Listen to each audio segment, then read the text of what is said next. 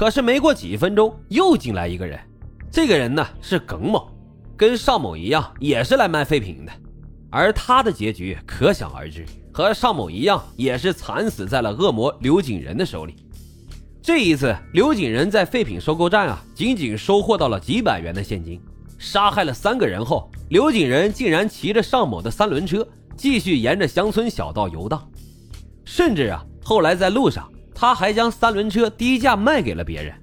可以说，只要是一切能换钱的东西，他都不放过。由于藁城和无极县相邻，二月十一日下午，他走进了无极县的一个树苗园内。这时候的他手里早就准备好了杀人工具，那就是在废品收购站那里找到的那根四十多厘米长的铁棍。而树园里住的是一对老夫妻，老头儿今年七十九岁，老太太六十四岁，两个人身体呀都很硬朗。但是，即使再硬朗的体格子，也招架不住刘景仁的棍棒啊！没一会儿，老夫妻俩是双双遇害，而刘景仁呢，则大摇大摆地走进屋内，在炕上开始大翻特翻。这一次呢，也仅仅翻出了几十块钱。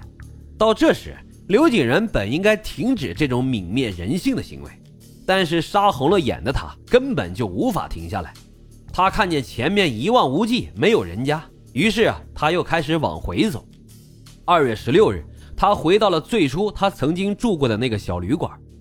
由于这几天抢劫到的钱并不多，所以啊，刘景仁想再干一票大的，然后就离开石家庄。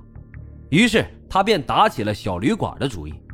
他先是来到了前厅，假装着要点菜。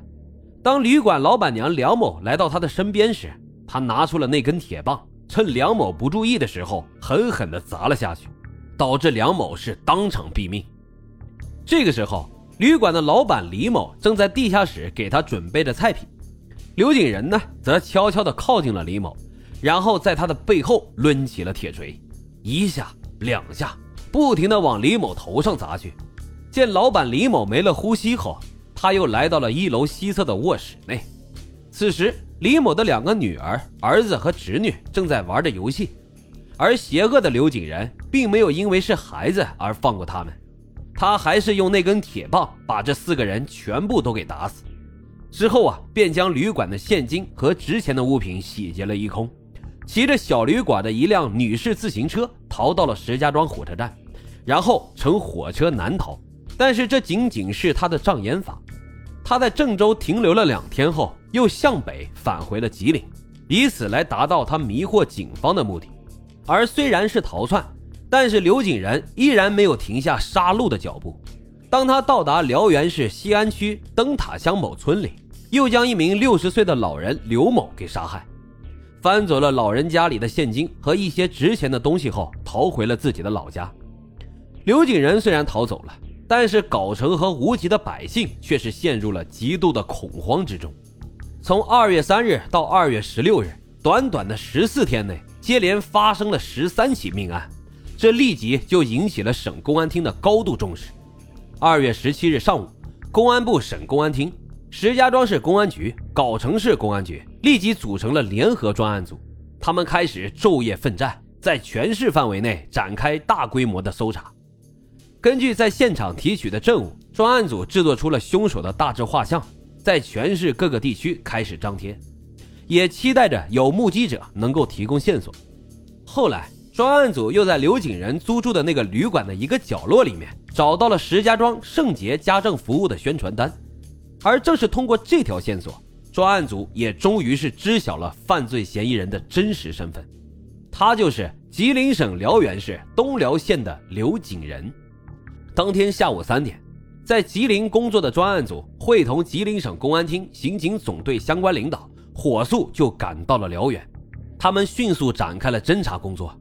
经过严密的部署，专案组在三月六日便将藏身在哥哥家中的刘景仁成功的抓获。在审问过程中，刘景仁并没有反抗，并且啊对自己所犯的罪行是供认不讳。而经查，从二零零三年二月三日至二月二十一日，刘景仁分别在藁城市无极县。以及他的原籍吉林省辽源市境内，连续实施七起抢劫杀人犯罪，致十四人死亡。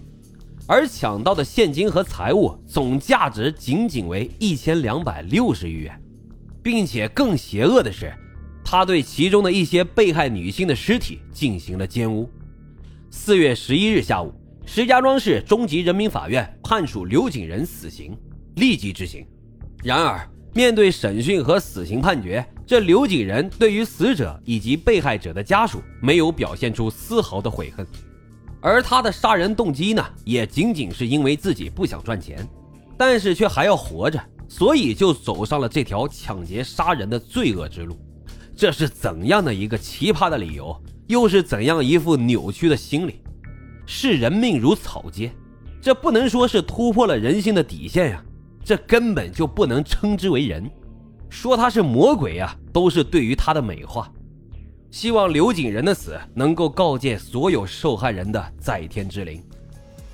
好的，今天的案子就为大家讲到这里，还是要跟大家说一下，从本期节目开始会设立抽奖环节，您只要参与打赏，无论多与少，中奖的听友呢都会得到打赏金额三倍的现金红包返还，希望大家多多的参与。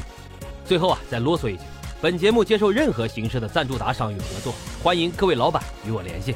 好了，破解犯案动机，解剖人性善恶，感谢收听老白茶馆，我们下集见。